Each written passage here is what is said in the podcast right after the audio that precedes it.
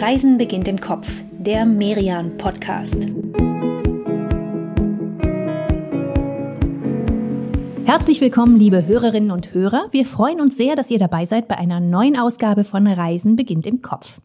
Mittlerweile ist es so, dass wir beide hier, Inka und ich, diese Kopfreisetermine schon als feste kleine Fluchten in unseren Arbeitsalltag eingebaut haben. Und das fühlt sich immer ein bisschen an wie Wegtauchen. Letztes Mal war das ganz extrem auf unserer Reise bis zum Nordkap, aber auch heute wieder. Es geht nach Südtirol und wir nehmen euch mit. Mein Name ist Katrin Sander, ich bin die stellvertretende Chefredakteurin des Reise- und Kulturmagazins Merian und mit mir hier in der Redaktion ist meine Kollegin Inka Schmeling. Liebe Inka, Südtirol, das fühlt sich ein bisschen nach Heimspiel an, oder? Da waren wir ja beide in echt schon ganz schön oft. Und da wollen wir auch sofort wieder hin, oder Katrin? Deswegen haben wir uns ja auch extra viel Zeit genommen diesmal. Drei Folgen Südtirol und oh ja, ich bin echt ein totaler Fan von dieser Gegend. Diese Mischung aus aus Bergen, aus Italien. Und aus ganz tollen Städten, ne? Meran, Bozen. Das werden wir alles bereisen. Aber damit das hier nicht so eine einzige unstrukturierte Schwärmerei wird, da haben wir uns für dieses, unser erstes Wochenende in Südtirol, nicht nur eine Route vorgenommen, sondern auch ein Thema oder einen Schwerpunkt. Es geht uns beiden heute besonders ums Genießen. Wir haben also Tipps für euch zusammengestellt, an denen ihr es euch wirklich gut gehen lassen könnt. Und sie alle liegen auf unserer Route entlang der Edge. Wir reisen vom Winschgau nach Meran und landen dann am Ende auf der Südtiroler Weinstraße. Und die Südtiroler Weinstraße, die haben wir natürlich mit voller Absicht ans Ende dieser Strecke gelegt, denn selbst bei einer Kopfreise ist es ja, ja immer ganz gut, wenn die Weingüter am Schluss kommen. Alle Tipps, die wir euch hier empfehlen, die packen wir wie immer für euch in die Show Notes. Da findet ihr alle Adressen. Und könntet eigentlich mit dieser Liste gleich in echt losreisen, wenn es denn möglich wäre. Ja, darauf warten wir ja alle noch. Bis dahin, wenn ihr auch ein paar Bilder anschauen möchtet, besucht uns auf Instagram, folgt uns auf Reisen beginnt im Kopf. Ich verspreche, die Bilder, die wir euch da zeigen, die machen nochmal extra Lust. Aber jetzt starten wir erstmal. Inka, es ist Freitag. Und wir beginnen unser Wochenende am Reschenpass. Das ist an der Grenze zu Österreich und hier entspringt die Edge. Und die Edge ist ja nun wirklich kein kleines Südtiroler Flüsschen, sondern der zweitlängste Fluss Italiens. Nach dem Po, dem berühmten italienischen Fluss aus jedem zweiten Kreuzworträtsel. Die Edge, die bringt es auf über 400 Kilometer Länge und sie entspringt hier ganz in der Nähe. Nicht weit entfernt, da liegt der Reschensee, das ist unser erster Stopp und eines der beliebtesten Fotomotive hier in Südtirol, denn aus dem See, da ragt ein Kirchturm auf. Ja, und das ist irgendwie echt ein irres Szenario, wenn man sich das hier mal so anschaut. Dieser Turm, der aus dem Wasser ragt. Der ist knapp 700 Jahre alt, war früher mal der Glockenturm der Kirche St. Katharina und die stand im Dörfchen Graun. Das Dörfchen Graun wurde in den 1950ern geflutet. Hier sollte dieser Stausee entstehen und auf dessen Grund liegt heute Graun und auch das Dörfchen Reschen. Insgesamt 163 Häuser wurden damals mit Wasser geflutet und sind da wahrscheinlich noch tief unten irgendwo. Über 1000 Menschen verloren dabei ihr Zuhause. Manche wanderten damals aus, andere aber bauten eben die beiden Örtchen Grauen und Reschen neu auf. Und sicher gibt es auch noch Menschen, die heute mit, mit Wehmut auf diesen See gucken. Wobei man auch sagen muss, der See ist, anders als die Dörfer früher, ein echter Touristenmagnet. Was wahrscheinlich eben wieder an diesem Turm liegt. Ja, und auch an diesem Zwiespalt, ne, für den dieser Turm steht. Also einerseits klar, ist hier heute dieser schöne See, auf dem fahren Segelboote, Stand-Up-Paddleboards, Kanus. Und gleichzeitig produziert dieser See ja auch Strom für 70.000 Haushalte im Jahr. Aber andererseits sieht man an diesem Turm eben auch, dass hier Menschen aus ihrem Zuhause vertrieben wurden. Die wurden enteignet, hatten oft echt nur wenige Tage Zeit, um ihr Hab und Gut zu packen und für immer Tschüss zu sagen. Der italienische Schriftsteller Marco Balzano, der hat darüber einen sehr bewegenden Roman geschrieben. Ich bleibe hier. Der ist letztes Jahr auf Deutsch erschienen und hat es gleich in die Bestsellerlisten geschafft. Der See, der hat auf jeden Fall ein Potenzial für Geschichten. Der scheint Menschen zu inspirieren. Es gibt jetzt sogar eine eigene Netflix-Serie über den See. Curon heißt die, das ist der italienische Name von Grauen.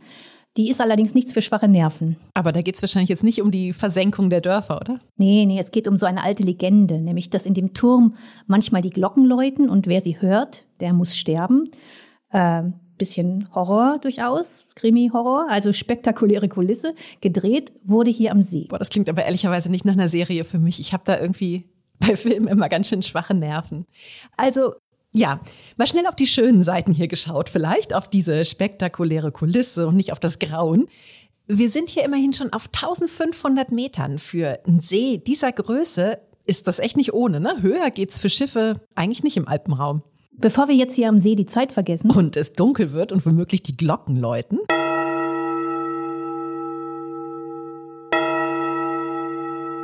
Genau, fahren wir also mal lieber weiter zu unserem nächsten Stop. Das ist das Kloster Marienberg. Ah, da können wir gleich noch ein Superlativ in Sachen Höhe anbringen. Das hier ist nämlich die höchstgelegene Benediktinerabtei Europas. Die liegt so nach einer Viertelstunde Autofahrt rechts von uns am Berg über dem Dorf Burgeis sieht irgendwie ja sehr mächtig aus, ne? Wie so eine, ich weiß nicht, eine weiße Festung. Von außen sieht man der Abtei tatsächlich gar nicht an, wie einladend sie eigentlich ist, denn im Gästehaus hier, da kann man in sehr günstigen Zimmern einchecken. Das ist echt noch ein Geheimtipp hier für diese Gegend. Ein Einzelzimmer, das kostet keine 50 Euro in der Nacht und ist natürlich minimalistisch, aber alles ist da. Und Männer, die können hier sogar Kloster auf Zeit buchen und dann eben ganz am Alltag der Mönche teilhaben mit Ora et Labura. Ja, wir beide als Frauen, wir dürfen das nicht. Für uns gibt's keinen Klosteralltag, aber ach ehrlicherweise, Katrin, ich bin da gar nicht so traurig drüber, denn was die Mönche damals ja nicht bedacht haben, als sie hier dieses Kloster im 12. Jahrhundert gebaut haben, ist, dass es in einem Tal liegt, im Finchgau, das heute vor allem für eines bekannt ist. Du hast es ja schon angekündigt, den Genuss. Und ich finde, wir schlemmen hier eher als arbeiten. Das Finchgau, das galt ja lange als die Kornkammer Tirols. Dann wurden die Getreidefelder irgendwann durch Apfelplantagen ersetzt und vor allem deswegen nennt man das Finchgau heute eher den Obstgarten von Europa. Das liegt eben an diesen ganzen vielen Apfelbäumen hier. Die übrigens so Mitte April um den Dreh alle in voller Blüte stehen und dann ist das hier echt ein einziges Spektakel. Alles ist so, ja, so weiß-rosa eingefärbt. Ja, aber nicht nur Äpfel gedeihen hier im Tal, sondern auch alles mögliche andere. Ne? Spargel, Feigen, Kiwis, überall wachsen die Marillen. Ja, und die sieht man doch hier überall auch an diesen, an diesen Hauswänden, ne? wie die da so emporranken. Und es gibt besonders viele Almsennereien hier im Winschgau mit richtig leckerem Käse. Dazu muss man vielleicht auch noch mal so ein bisschen erklären, dass dieses Tal hier so ganz besondere klimatische Bedingungen hat. Ne? Es hat ja zwei Talflanken und die könnten eigentlich kaum unterschiedlicher sein. Da ist einmal der Nordhang, der Sonnenberg, Boah, der ist fast schon steppenartig. Da können es im Sommer auch mal bis zu 70 Grad Celsius werden. Und dann gibt's den Südhang, den Nördersberg, und der hat ganz viel Wald und Wiesen, viel Wasser. Es ist also wirklich eine sehr, ja, sehr unterschiedliche Bedingungen hier. Aber über allem 315 Sonnentage im Jahr, das ist schon was. Ja, und das Ergebnis, Katrin, das ist, es gibt hier so viele tolle Zutaten, die hier in diesem Tal wachsen, dass wir eigentlich an diesem Wochenende mal so richtig schwelgen sollten. Überall mal naschen, um diese ganze, ja, diese ganze Finchger Genussbandbreite mitzukriegen. Ja, damit fangen wir doch am besten mal beim Bäcker an in der Bäckerei Schuster. Die ist so zehn Autominuten vom Kloster entfernt, im Örtchen Latsch bei Malz, hat aber eine ganz enge Verbindung mit dem Kloster. Hier wird nämlich ein Brot namens Urpal gebacken und das Rezept dafür, das stammt wohl aus dem 13. Jahrhundert vom Kloster Marienberg.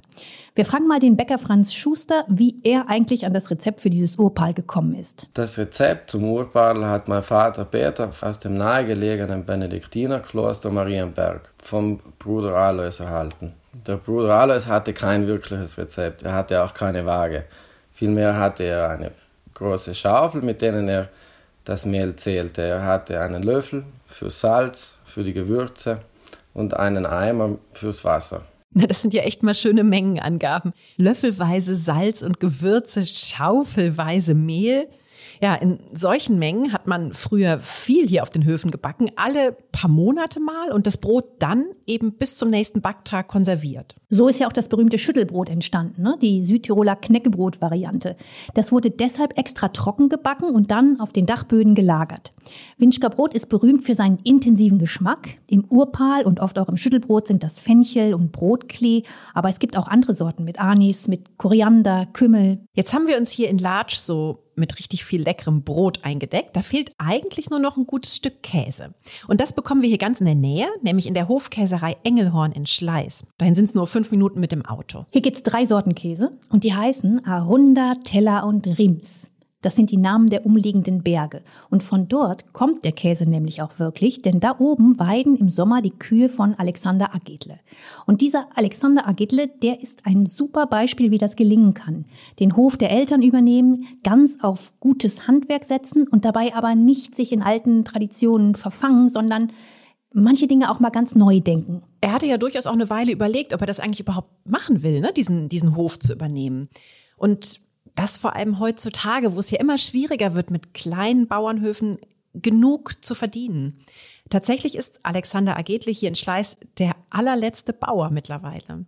Also hat er zwar erstmal in Florenz Landwirtschaft studiert und auch in Kalifornien auf einer Rinderfarm gearbeitet, aber dann ist er erstmal irgendwie abgeschweift und ja, war im Kosovo als Entwicklungshelfer und hat noch ein paar andere Sachen gemacht.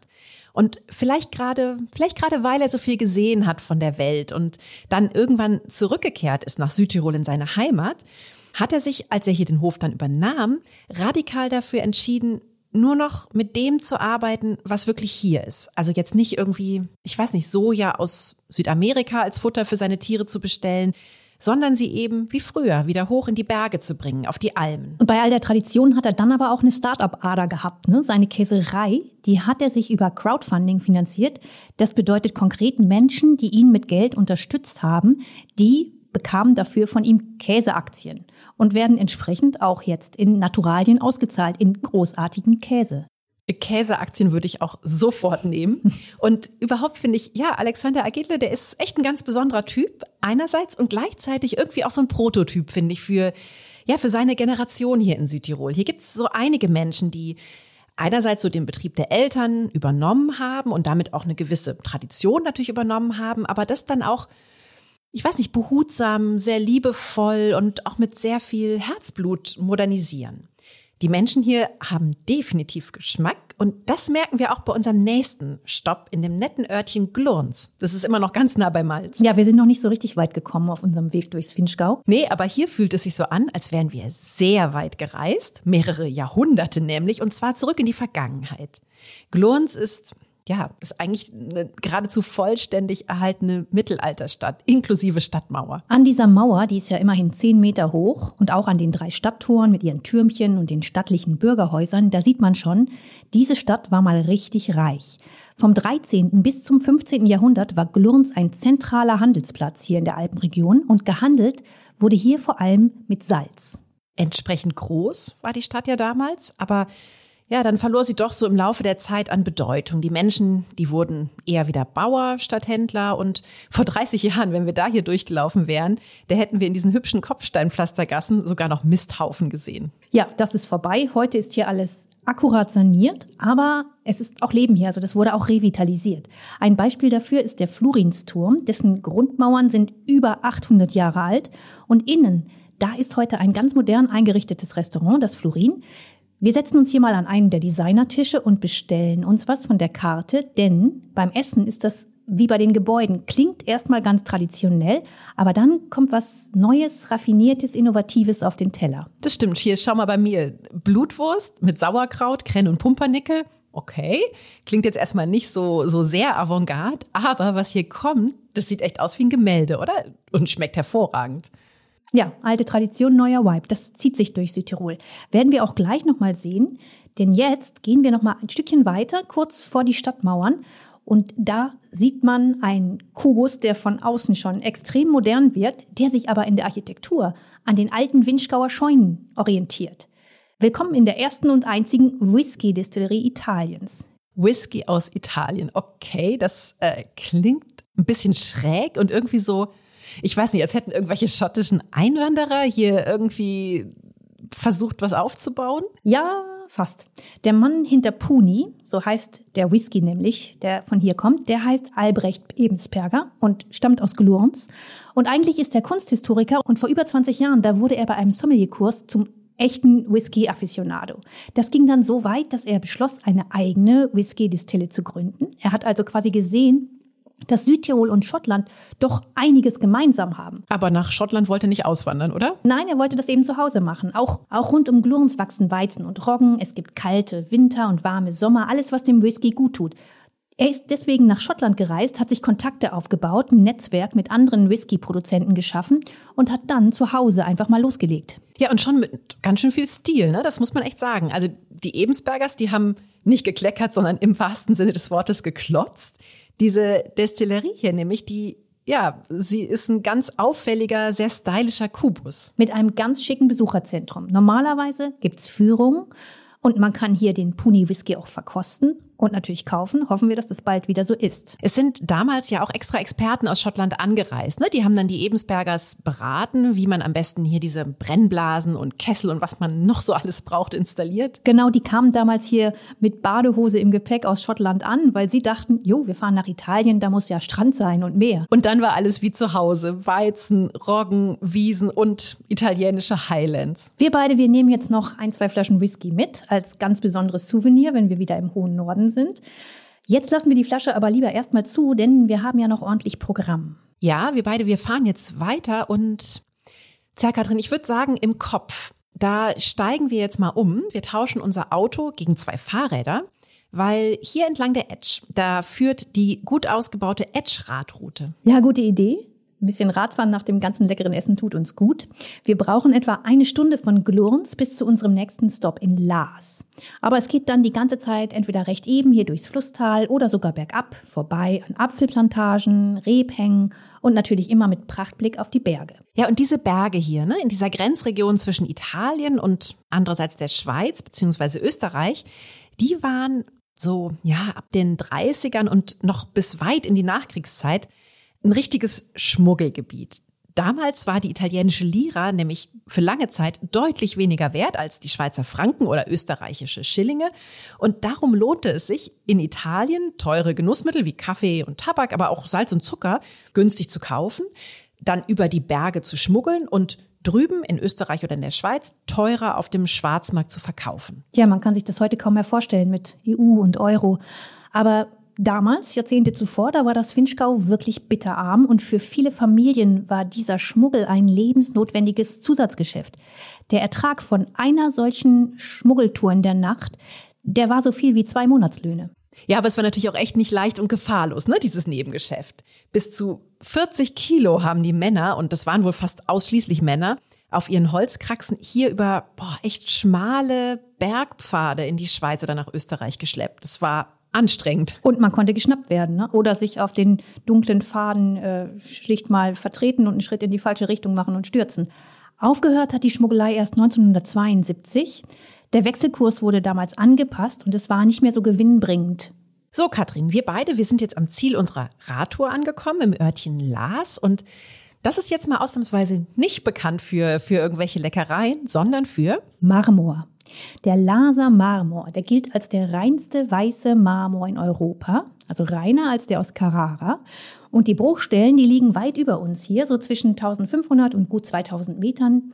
Aber vom Radweg aus, da sehen wir schon die Marmorschrägbahn, die seit 1930 diese riesigen Blöcke runter ins Tal bringt. Und im Dorf selbst, da sieht man ja auch schon, ne, welche Rolle der Marmor hier seit Jahrhunderten spielt. Also Guck mal hier der Boden der Gassen, die Brunnen und Denkmäler, auch viele von den Grabsteinen auf dem Friedhof und ein Teil von der Pfarrkirche, die strahlen hier in reinstem Weiß. Man hat den Marmor hier tatsächlich schon viel früher geschätzt, vor 5000 Jahren. Eine Stele aus dieser Zeit hat man nämlich zufällig in einem Altar hier im Winschgau gefunden und auch die Römer haben mit Marmor gehandelt. Und an wichtigen Grenzübergängen haben sie auch ihre Meilensteine daraus gefertigt. Im Mittelalter gab es dann hier eine eigene Bildhauerschule und auch danach bis heute ist der Laser Marmor hoch begehrt. Ein Beispiel im Buckingham Palace, das Queen Victoria Memorial ist aus Laser Marmor. Ja, und es ist ja auch nicht das Einzige. Ne? Es wird immer noch mit Lasermarmor gebaut. Im Münchner Hauptbahnhof oder im Berliner KDW ist der zu finden. Und für diese neue U-Bahn-Station, die ja groß gefeiert wurde in der Welt, Ground Zero in New York, da hat sich Star-Architekt Santiago Calatrava um die 40.000 Marmorquader hier aus Lars kommen lassen. Ja, was für ein gewichtiger Exportschlager. Ne?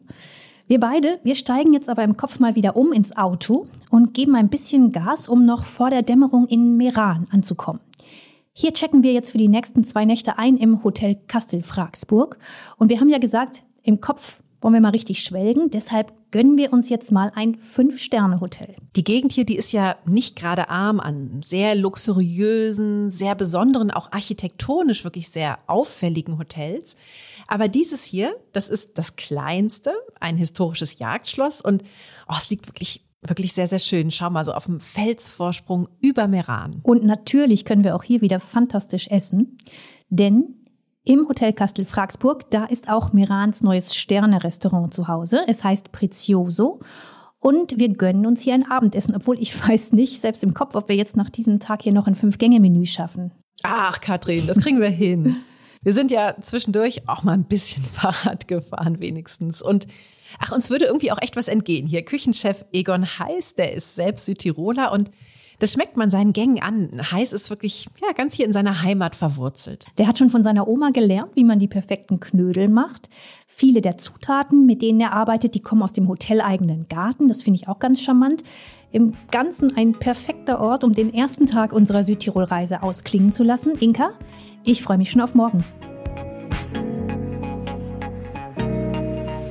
In dieser nächtlichen Pause nehmen wir euch gemeinsam mit unserem Werbepartner Hurtigruten mal kurz mit in die Antarktis. Ja, die Antarktis ist Thema in der dritten Podcast-Folge von 12,5 Knoten auf Expedition mit Hurtigruten. Zu Gast ist darin der Geologe Steffen Biersack. Er gehört zum Expeditionsteam auf den Hurtigrutenschiffen. Und wenn man ihm zuhört, dann merkt man, dass er noch immer ganz überwältigt ist von dem weißen Kontinent. Obwohl er ja auch daran erinnert, wie lebensfeindlich die Antarktis ist. Kein Tier lebt hier, selbst die Pinguine kommen nur zum Brüten brüten. Aber Steffen Biersack erzählt eben auch von der Faszination, die dieses ewige Eis hat. Dass zum Beispiel die Eismassen hier immer in Bewegung sind. Wer nicht nur hören, sondern auch lesen und schauen möchte, der findet im digitalen Magazin von Hurtigruten noch viel mehr Stoff über Reisen in das ewige Eis des Südens. Es geht zum Beispiel um die Tierwelt und um Einblicke in den Alltag der Crew, die so ein Expeditionsschiff zur Antarktis steuert. Das alles mit tollen Fotos, Reportagen und Videos. Es lohnt sich reinzuschauen und reinzuhören. Den Podcast 12,5 Knoten auf Expedition mit Hurtigruten, den findet ihr überall, wo es Podcasts gibt und auf hurtigruten.de. Und dort seid ihr natürlich auch dann ganz schnell beim digitalen Hurtigruten Magazin. Liebe Inga, es ist Samstag. Ein neuer Tag fängt an in Meran. Wusstest du, dass Meran halb Afrika, halb Europa ist, geologisch gesehen? Hier auf dieser Höhe treffen nämlich die afrikanische und die europäische Kontinentalplatte aufeinander. Wusste ich vorher nicht, Katrin, aber irgendwie spürt man es in dieser Stadt auch so ein bisschen, oder? Ich finde, Meran hat schon so was richtig südliches, mediterranes, obwohl das Meer ja wirklich weit weg ist. Ja, das macht diese Stadt auch so besonders. Es gibt einen Ort in Meran, wo man gerade dieses Mediterrane ganz besonders spüren kann, und das sind die Gärten von Schloss Trautmannsdorf. Da würde ich gerne heute mal mit dir in den Tag starten. Oh, super gerne. Ich finde, im Grünen in den Tag zu starten, das ist immer eine gute Idee. Wobei man hier wirklich so ein bisschen aufpassen muss, dass man nicht die Zeit vergisst und auf einmal ist der Tag schon halb rum. Denn diese Gärten, die sind nicht nur wunderschön, sondern auch ganz schön groß. Zwölf Hektar insgesamt, das ist schon wirklich ordentlich. Das Ganze ist aber aufgeteilt in vier Gartenwelten und eine davon, die widmet sich dem Thema Mittelmeer. Und hier durchzuspazieren zwischen Pinien, Zypressen und äh, ich denke uns jetzt mal in den Hochsommer und die Sonnenblumen blühen schon, das ist wirklich eine ganz schöne Vorstellung. Ja, und außerdem ist es ja auch nochmal so eine kleine Weltreise hier, denn insgesamt wachsen in den Gärten fast 6000 Pflanzenarten und die kommen aus allen Kontinenten. Es gibt sogar die eine oder andere, die schon als ausgestorben galt und die man hier in Trautmannsdorf wieder nachgezogen und liebevoll aufgepäppelt hat. So wie wir beide hier jetzt auf der Bank sitzen und über diese grünen Terrassen hier nach unten auf ein Meer von Pflanzen und Blumen schauen, da sind wir längst nicht die Ersten.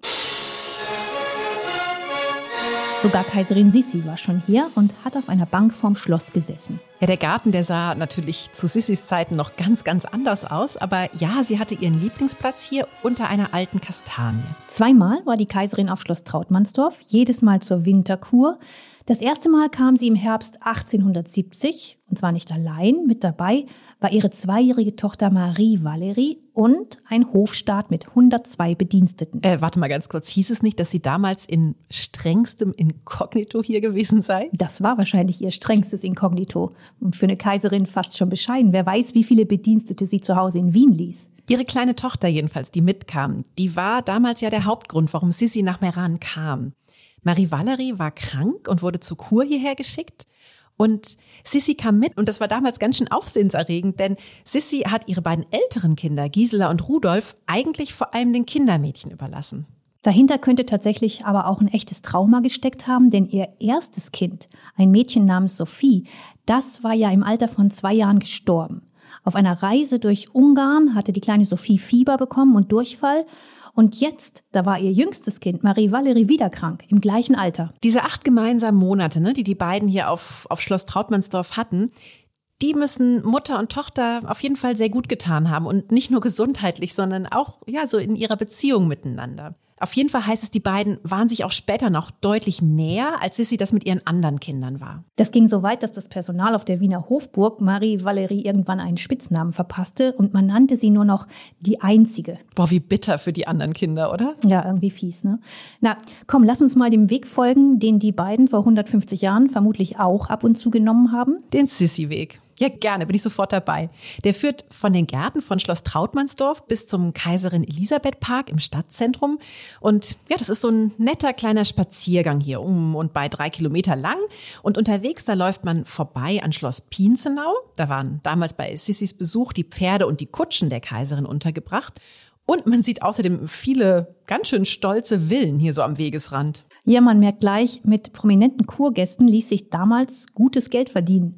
Wenn wir auf diesem Weg die Passer überquert haben, dann kommen wir schließlich in den Kaiserin Elisabeth Park und da sitzt sie ja auch, in Marmor. Das ist doch mit Sicherheit Lasermarmor, oder? Auf jeden Fall. Und gleich nebenan ist das Kurhaus. Das wurde drei Jahre nach Sissis Besuch gebaut.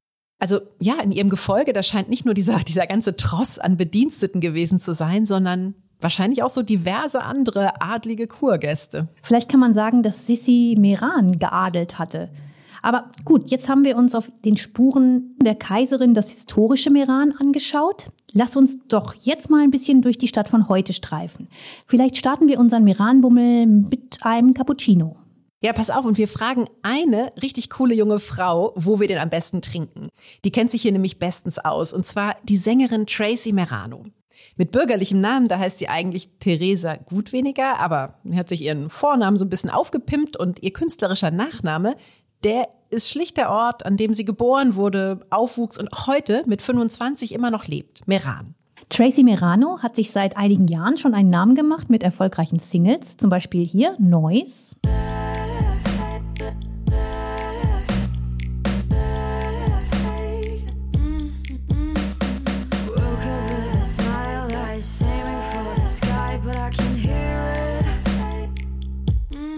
Und im November 2020, da hat sie dann ihr erstes komplettes Album veröffentlicht. Save Your Soul heißt es und klingt ein bisschen anders, ein bisschen jazziger.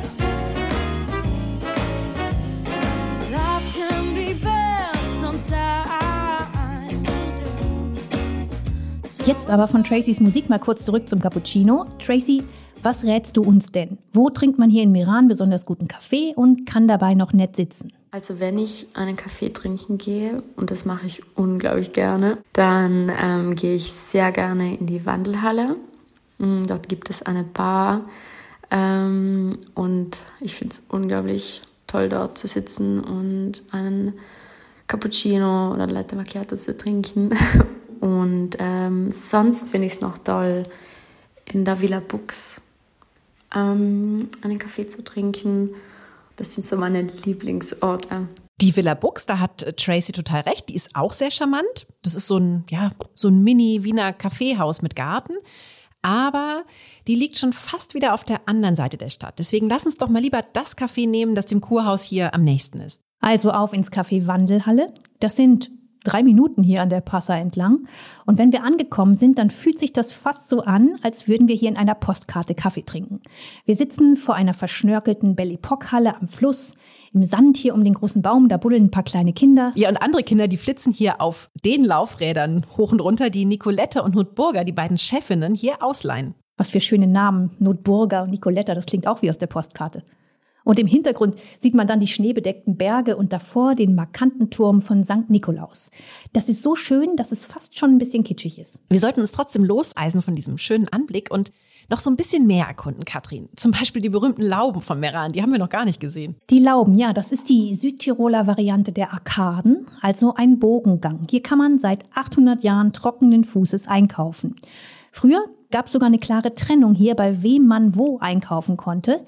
Die Wasserlauben, also die Häuser, die Richtung Passa liegen, die waren für die italienischen Händler gedacht. Und in den Berglauben Richtung Küchelberg, da waren die Händler aus dem Norden vertreten. Also eine unsichtbare Grenze, aber eben doch eine Grenze, die hier längs dieser Laubengasse verlief. Ja, und diese Laubengasse hier, die ist mit ihren 400 Metern die längste von Südtirol und ja, wahrscheinlich sogar die älteste der Welt. Auf jeden Fall hat es noch keine andere Stadt auf der Welt geschafft, eine ältere urkundliche Erwähnung aus dem Hut zu zaubern. Bis heute sind hier viele, viele Läden, also viel Auswahl, Katrin. Wo, wo gehen wir denn da mal rein? Da es uns ja schon seit Anfang an auf dieser Reise ums Genießen geht, gehen wir am besten in ein Geschäft, das dafür die prallvolle Auswahl bietet. Es heißt Pure Südtirol und liegt zwar nicht direkt in den Lauben, aber in einer Parallelstraße, in der Freiheitsstraße. Der Name Pur Südtirol, der ist hier Programm, denn es gibt nur Produkte aus Südtirol. Oh, und die sehen lecker aus. Guck mal hier, Schlutzkrapfen oder ach schon fertig geformtes Speck oder Spinatknödel und natürlich auch viele, viele Sorten Wein. Das kann man alles hier im Laden kaufen oder vielleicht ist das nochmal eine interessante Info für alle Südtirol-Fans, die die gerade nicht in echt herkommen können und, und schon große Sehnsucht haben. Man kann auch online ordern, also von zu Hause aus. Geliefert wird in ganz Europa. Viele dieser leckeren Sachen hier in den Regalen, die kommen ja von den Höfen in der Gegend, zu denen wir beide vor allem an einem Wochenende jetzt gar nicht so ohne weiteres kämen. Und deshalb ist das hier auch so ein gutes Konzept. Man hat einfach alles eingesammelt, was auf den einzelnen Almen und Höfen so an Leckereien gemacht wird und verkauft das dann hier. Falls ihr, liebe Hörerinnen und Hörer, mal ein bisschen länger in Südtirol seid, es gibt außerdem noch zwei Initiativen, die weisen den Weg zu kulinarischen Berghöfen und Berghütten oder aber zu Produzenten hier in der Gegend. Die heißen einmal echte Qualität am Berg und außerdem gibt's noch die Merane Genusswerkstatt. Wir packen euch die Webseiten einfach mal in die Show Notes. Wir reden so viel übers Essen hier, dass ich schon wieder Hunger bekomme. Wie wär's denn mit Pasta zum Mittagessen? Dafür gehen wir zurück in die Lauben und suchen mal nach der Trattoria Flora. Die ist nämlich gar nicht so leicht zu finden. Man muss echt echt ganz schön aufpassen, um den Eingang nicht zu verpassen. Die Adresse, die schreiben wir euch natürlich auch in unsere Show Notes. Aber selbst wenn ihr ein bisschen suchen müsst, es lohnt sich. Erst geht's dann in einen Vorraum mit so einem Stiegenhaus. Da sieht man ganz schön das historische Gewölbe. An manchen Stellen ist das so gar nicht verputzt. Das Haus, das war im 15. Jahrhundert ja mal der Sitz des Gerichts von Meran. Und später war es dann äh, das Bordell einer gewissen Frau Flora, daher auch der Name heute. Und jetzt seit drei Jahren gibt's hier diese tolle Trattoria. Ein bisschen schräg eigentlich, ne, dass wir in einer Stadt, die, die bekannt ist für ihre vielen, vielen Sonnenstunden im Jahr, jetzt im Keller zum Mittagessen. Aber die haben das hier in der Trattoria wirklich nett gemacht. Ne? Es ist, finde ich, doch mehr, ja, mehr Trattoria-Feeling als, als Keller-Feeling. Und es geht uns ja ums Genießen und die Pasta, die ist sensationell. Hausgemacht, richtig lecker. Ja, meine Gnocchi, die sind auch nicht schlecht. Aber so, Katrin, jetzt sind wir bestens gestärkt für, ja, was meinst du, noch einen kleinen Bummel oder? Bin dabei. Das Dessert, das können wir uns dann gleich am ersten Stopp unseres Spaziergangs genehmigen. Und zwar das beste Gelato der Stadt. Das gibt's in der Eisdiele Sabine. Dafür laufen wir runter zur Passa, gehen über die Postbrücke und finden diese Gelateria dann gleich hier in der Garibaldi-Straße. Ja, und die ist echt eine ganz schöne Institution mittlerweile hier in der Stadt, ne? Der Vater der heutigen Chefin, der hat schon mit der persischen Prinzessin Soraya oder mit Fidel und Raul Castro zusammen Eis gemacht. Eis gemacht. Die haben also nicht nur hier Eis gegessen, sondern es zubereitet. Ja, er hat denen wohl beigebracht, wie man leckeres italienisches Gelato macht. So heißt es zumindest. Und Sebastian Veddel, der war auch schon da. Dessen Lieblingssorte soll übrigens Holunder sein. Ja, mal gucken, was ich heute nehme. Oh, und es gibt hier übrigens sogar ein Eis für Hunde mit Rindfleisch, Karotte und Magermilch. Das werde ich nicht nehmen. Dann lieber Holunder wie Sebastian Vettel. Ja, ich schau mal, was ich, was ich mir hier so schnappe und dann gehen wir mit unserem Eis. Wir haben uns ja in so einen heißen Tag hier geträumt, runter zurück zum Fluss, setzen uns an die Passaterrassen. Vielleicht ziehen wir uns sogar noch die Schuhe aus und tauchen unsere Füße mal so ein bisschen in das eiskalte Wasser. Und es ist wirklich kalt, 14 Grad oh. im Durchschnitt. Ja. Die Passa, die kommt ja aus dem Passaya-Tal und mündet hier in Meran in die Edge. Und der Fluss teilt die Stadt gewissermaßen. An der rechten Uferseite von Meran, da liegt die Altstadt mit dem Kurhaus, kennen wir ja schon. Und an der linken das Villenviertel Obermais. Und in unserem Rücken, liebe Katrin, da befindet sich die Therme von Meran. Das ist ein moderner Kubus von dem Südtiroler Star-Architekten Matteo Thun. Da gibt's 25 In- und Outdoor-Pools, 10 Saunen und seit 2019 sogar noch ein Whirlpool auf dem Dach. So wie du das aufzählst, Inga, höre ich dir an, du willst dahin. Ja, du hast mich richtig verstanden. Das fände ich wirklich total schön. Ich bin zwar eigentlich bei Reisen immer eher dagegen, mich in, in weiß ich nicht, in so einen Wellness-Tempel einzuschließen, weil ich immer so das Gefühl habe, ah, das könnte ich doch eigentlich auch zu Hause machen. Dafür muss ich ja gar nicht verreisen. Aber zu Hause machst du es dann nicht, ne? Weil du immer so viel anderes auf dem Zettel hast. Äh, das ist immer das Problem, genau. Und hier ist es tatsächlich auch sogar so, dass hier viel mit Produkten aus Südtirol gearbeitet wird. Also man hat schon so ein bisschen wirklich das Gefühl, weiterhin in Südtirol zu sein. Es gibt zum Beispiel eine Bio-Heusauna und ein Marmorsandpeeling. Vermutlich ist auch dieses Peeling aus Lasa-Marmor natürlich. Ja, und dann sehen wir so schön aus wie die Statue von Kaiserin Elisabeth da in ihrem Park. Oh, ob das so eine schöne Vorstellung ist. Aber gut, das Peeling tut bestimmt gut und entspannt. Ja, und deine geliebten Gärten von Schloss Trautmannsdorf, die bekommst du hier auch gleich noch als Dampfbad. Alles riecht nach Kräutern aus dem Garten.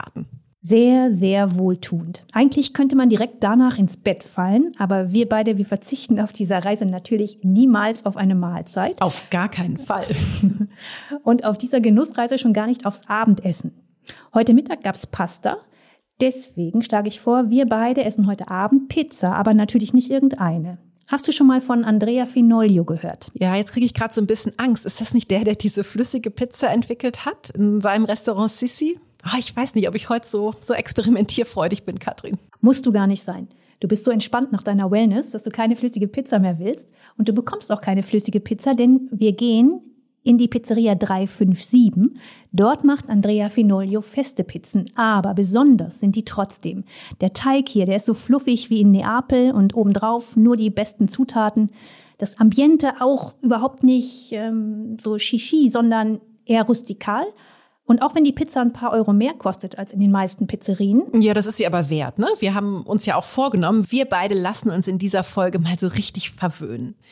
Das haben wir den ganzen Tag auch ziemlich tapfer durchgezogen, würde ich sagen, hier in Meran. Wir haben Pasta, Pizza und Gelato gegessen und uns herrlich entspannt. Das war ein sehr, sehr schöner Tag mit dir, liebe Katrin. Ich freue mich schon auf den Sonntag. Wir nutzen diese kleine Pause, um euch unsere aktuelle Merian-Ausgabe vorzustellen. Auch in der geht es nämlich um Südtirol. Wir stellen euch in diesem Heft die schönsten Berghütten vor. Wir haben Wanderrouten für Einsteiger wie Abenteurer gesammelt und gemeinsam mit Insidern erkunden wir die Städte Meran, Bozen, Brixen und Bruneck. Und auch in diesem Heft geht es sehr viel um das Thema Genuss, etwa um die Weine einer neuen, besonderen Generation an Winzern. Ihr findet die Südtirol-Ausgabe im Kiosk, im gut sortierten Buchhandel oder ihr schaut einfach online unter merian-shop.de. Guten Morgen, Katrin. Und gleichzeitig auch schon mal Ciao, Meran. Der Tag gestern hier, der hat uns wirklich sehr, sehr gut gefallen. Aber jetzt starten wir durch. Wir halten uns gen Süden und keine 20 Kilometer hinter Meran, da sind wir auch schon auf der Route, wo wir dieses Genusswochenende mal ausklingen lassen wollen, nämlich auf der Südtiroler Weinstraße. Die beginnt bei Nals und führt dann auf 150 Kilometern runter bis Salurn, was ja schon der südlichste Ort von Südtirol ist. Gleich dahinter beginnt schon das Trentino. 16 Weindörfer liegen an dieser Route und viele, viele Weingüter. Aber bevor wir hier hoffnungslos überfordert sind, halten wir doch mal als erstes in Frangart bei der Vinothek Ansitz Pillhof. Die Chefin vom Pillhof, Katrin Oberhofer, die hat sich ja einen Namen gemacht, weil sie als 17-Jährige die jüngste Sommelier von Südtirol wurde. Heute führt sie hier in einem alten Bauernhaus eine Weinhandlung und eine Weinbar mit Restaurant. So rum muss man das hier wirklich sagen. Der Schwerpunkt liegt ganz klar auf den Weinen. Und erzähl uns doch mal, Katrin, was für Weine kommen denn aus dieser Gegend? 60 Prozent gibt es Weißweine bei uns und 40 Prozent gibt es Rotweine. Wir haben äh, autochtone Rebsorten, wie bei den Rotweinen zum Beispiel den Fernatsch, das ist ein leichter Rotwein, oder eben auch den Lagrein Dunkel, das ist eben, wie der Name es schon sagt, ein sehr, sehr dunkler und schwerer, kräftiger Rotwein. Zu den autochthonen Rebsorten sagt man auch, gehört der Gewürztraminer, der kommt aus dem nahegelegenen Dorf äh, Tramin. Hast du denn noch ein paar konkrete Tipps für uns, wo wir hier an der Weinstraße noch einen Stopp einlegen sollten? Also an der Südtiroler Weinstraße entlang gibt es in ähm, Entiklar das Weingut Tiefenbrunner mit einem wunderschönen Garten. Ein kleiner Geheimtipp für mich momentan ist ähm, der Weingut Dolomythos Sackerhof auf dem Ritten und äh, da äh, kultiviert man biodynamische Weine schon seit 15, 20 Jahren. Das schaffen wir wahrscheinlich gar nicht alles heute, aber trotzdem vielen, vielen Dank und Tja, Katrin, was würdest du sagen? Wo, wo machen wir beide denn jetzt als nächstes halt? Ja, wir nehmen natürlich alle Tipps von Katrin Oberhofer mit, aber ich habe auch noch einen Ort, den ich mir gerne mit dir anschauen möchte, weil er ganz ideal dieses Genussthema, was uns die ganze Zeit begleitet hat, mit dem Thema unserer nächsten Folge verbindet. Und das wird sein Kultur. Dafür stellen wir unser Auto mal auf dem Parkplatz in Missian ab und laufen 40 Minuten hoch, auch das tut uns, glaube ich, ganz gut, zur Burg Hocheppern. Burgen und Burgruinen, davon gibt's ja viele hier an der Südtiroler Weinstraße. Und ja, die zeigen nochmal ganz schön, wie, wie wichtig diese Route hier entlang der Etsch schon im Mittelalter war. Damals wurde ja eben einiges an Waren hier entlang transportiert. Aber die Burg Hocheppern, die ist echt ein ganz besonderes Prachtexemplar. Sie geht auf das 12. Jahrhundert zurück und von hier oben schaut man wunderschön einmal runter auf die Weinstraße und eigentlich fast bis Meran. Ja, nicht nur der Blick nach unten ist großartig, wir gehen jetzt auch mal in die Kapelle rein, denn da an der Wand, da siehst du schon einen Freskenzyklus, der so um 1200, 1210 entstanden ist und diese Kapelle, die wird von manchen sogar Sixtinische Kapelle der Alpen genannt. An der rechten Langhauswand, da sehen wir Maria bei ihrer Cousine Elisabeth und guck mal ganz genau hin, was Maria da gerade zu essen gereicht wird. Ah, typisch Südtirol, Knödel. Genau. Eine Frau holt gerade auf diesem Fresko ein Knödel aus einem Kochtopf und kostet ihn. Und diese Knödelesserin, die ist so berühmt, weil sie als die älteste Darstellung von Knödeln weltweit gilt. Kein Wunder, dass es hier in der Burgschenke richtig leckere Knödel geben soll. Aber wir beide, wir fahren zum Mittagessen weiter zum Kalterer See und kehren da beim Pannholzer ein. Es gibt Hä? Polenta? Oh nein, das sagt lieber nicht so laut. Hier redet man nicht von Polenta, sondern stolz von kalterer Plent. Okay, aber mal ganz im Ernst, es bleibt Maisbrei, also, also eigentlich Polenta, oder? Und das, obwohl wir hier in dieser Folge jetzt schon viel über Obstplantagen gesprochen haben. Wir haben auch schon Getreidefelder gesehen, aber Maisfelder sind mir noch nicht aufgefallen. Die gab es hier auch äh, gar nicht lange, sondern nur für so eine vergleichsweise kurze Zeit, weil Kaiserin Maria Theresia das ihrer Zeit verfügt hatte. Und auch wenn dann irgendwann der Obstanbau lukrativer geworden ist und Mais kaum noch wuchs in der Gegend, die Polenta oder eben der Plent blieb trotzdem ein traditionelles Gericht in ganz Norditalien. Ja, das war ja auch vergleichsweise praktisch so zu mitnehmen, ne? Die Arbeiter, die konnten sich damals beim Wimmen, also bei der Weinlese, einen Kupferkessel mitnehmen und darin dann über dem offenen Feuer Polenta kochen. Und zum Mittagessen hatten sie dann ja eine warme und, und auch vor allem sehr sättigende Mahlzeit. Meist haben sie dann noch so ein bisschen Wurst oder Käse mit reingeschnibbelt. Heute isst man Plent auch oft mit Gulasch und hier am Kalterer See, da steht Plent natürlich auch auf der Karte. Der Pannholzer, das ist übrigens so ein historischer Weinhof, keine 100 Meter vom Seeufer weg und inmitten von Weinreben gelegen. Wirklich ein Ort, aus dem man gar nicht mehr weg möchte. Also eigentlich doch dann der perfekte Ort für unser Finale, Katrin, oder? Hier entlang der Edge. Wir bleiben einfach hier. Ja, das wäre schön, ne? Zumindest ist es aber auch schön, dass wir uns so schnell tatsächlich nicht aus Südtirol verabschieden müssen. Denn in der nächsten Folge in 14 Tagen, da geht es weiter und dann folgen wir einem anderen Fluss, dem Eisack, erkunden dabei Südtirols Hauptstadt Bozen, besuchen natürlich den Ötzi, aber sehen auch ganz viele Kulturorte wie das Kloster Neustift und schöne Städtchen wie Brixen und Klausen. Ja, wir legen in der nächsten Folge den Schwerpunkt mal ein bisschen mehr auf die Kultur. Aber Genuss wird es natürlich auch geben. Wir beide, wir bleiben ja in Südtirol und verabschieden uns jetzt von euch, liebe Hörerinnen und Hörer. Wir hoffen, wir konnten euch viele Anregungen für euren nächsten Südtirol-Urlaub geben und euch im Kopf jetzt schon mal ein bisschen mit dorthin nehmen. Wenn ihr selbst noch Tipps habt oder Fragen zu den Orten, die wir hier vorgestellt haben, dann meldet euch gern bei uns. Ihr erreicht uns über unseren Instagram-Kanal Reisen beginnt im Kopf und über die Mailadresse redaktion.merian.de. Wir würden uns freuen, wenn ihr in zwei Wochen wieder dabei seid. Da treffen wir uns dann am Brenner für die nächste Tour durch Südtirol. Bis dahin, passt auf euch auf und alles Gute.